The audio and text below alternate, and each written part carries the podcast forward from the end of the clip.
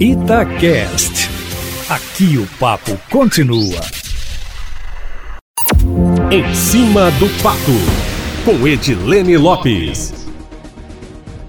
Um áudio de WhatsApp que está circulando desde segunda-feira, falando que o estado inteiro vai entrar em lockdown na semana que vem, que Belo Horizonte vai fechar e que o senador Antônio Anastasia, do PSD, vai deixar o Senado para assumir uma vaga em algum tribunal, como o Tribunal Superior de Justiça ou o Tribunal de Contas da União, é mentira. Trata-se de fake news. O áudio, que não é verdade, também informa que Alexandre Silveira, do PSD, atual presidente estadual do partido e suplente de Anastasia, assumirá a vaga no Senado até 2022. Alexandre Silveira desmentiu e o senador Antônio Anastasia também. Ele diz que não se reuniu com ninguém para tratar dos assuntos que são referidos no áudio, que ele classifica como mentiroso. O áudio também fala que Romeu Zema e Alexandre Calil iriam se reunir e fazer as pazes para resolver os problemas da pandemia e que novas cepas do vírus estão circulando em Minas Gerais. Traz também uma série de outras informações que não procede. No entanto, como toda fake news que pega, essa traz assuntos que interessam, que poderiam até ser verdade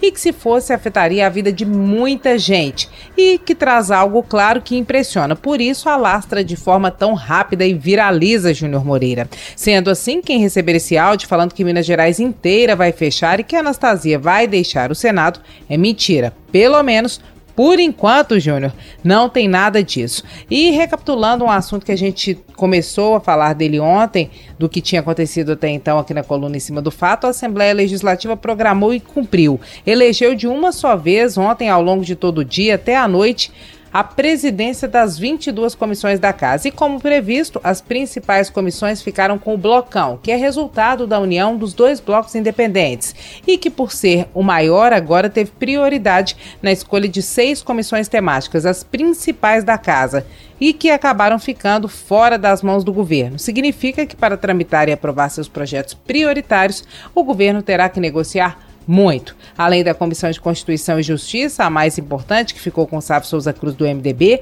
a de Administração Pública com João Magalhães, também MDBista, e a de Fiscalização Financeira e Orçamentária, que ficou com Elita Arquini do PV, a Comissão de Saúde ficou com o deputado João Vitor Xavier do Cidadania, a de Educação com Beatriz Cerqueira do PT fica na oposição esta comissão, e a de Segurança Pública com o Sargento Rodrigues do PTB. A lista completa do comando das comissões está na coluna em cima do fato, Júnior Moreira. Na Assembleia, muitos atribuem a perda de influência e de comando das comissões na casa a um passo em falso dado pelo governo na avaliação de parlamentares para aumentar a base atraindo membros dos blocos independentes. Os dois blocos, para os próximos dois anos, optaram por se unir. O governo já se posicionou sobre isso, afirma que está satisfeito com a ampliação do bloco da base, que passou de 17 para 21 deputados, e que a relação com a Assembleia está cada dia melhor. Fato é que, com as comissões principais na mão do superbloco independente, que tem 39 dos 77 deputados,